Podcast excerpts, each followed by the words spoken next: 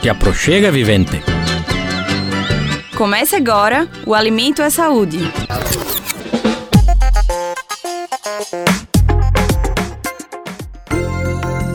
Não é difícil encontrar na internet vídeos que expliquem como fazer uma tapioca rosa, usando corante natural com recheios de morango, doce de leite e outros alimentos.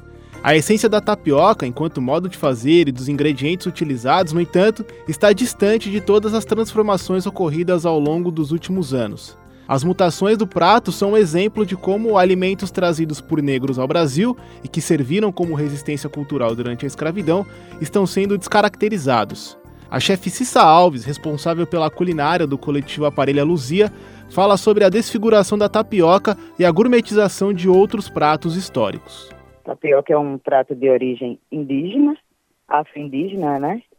E também tornou-se essa coisa gourmetizada que existem tapiocarias, é, tapiocas com sabores, com recheios inusitados, porque antes a, a tapioca tradicional é ou com coco ou com manteiga de garrafa.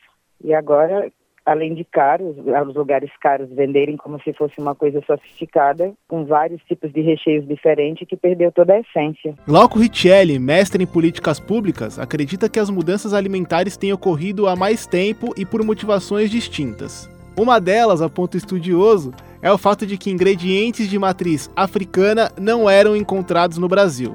A substituição desses alimentos, diz Glauco, acabou por gerar um processo de aculturação. Tanto a culinária negra quanto a indígena ela teve uma aculturação.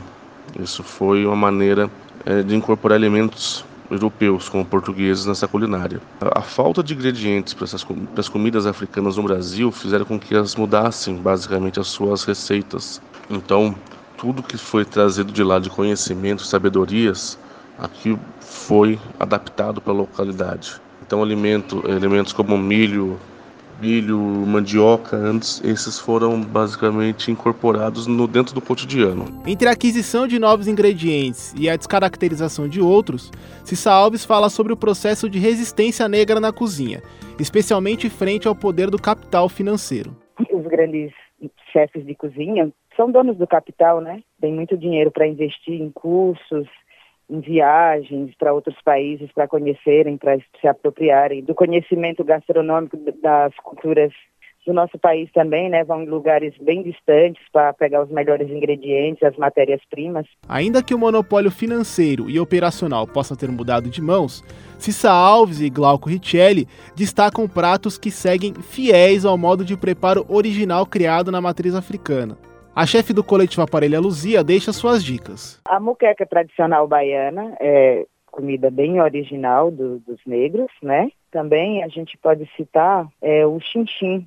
Chinchim. Aí o chinchim pode ser de galinha, pode ser de frango. Agora é a vez de Glauco Richelli. Pegando o acarajé, um exemplo da, da, dessa comida que se tornou aí um patrimônio até imaterial da Bahia e do Brasil. Então, comidas aí como o abará, que também é um outro bolinho feito com massa de, do mesmo feijão, que é um feijão fradinho, com pimenta, sal, cebola, o azeite de dendê que dá um gosto mais ressaltado. O aberém também, que é outro bolinho também que trabalha muito com a fritura. No mês da consciência negra, comida, assim como cultura e política, também são formas de resistência. De São Paulo, da Rádio Brasil de Fato, Guilherme Henrique.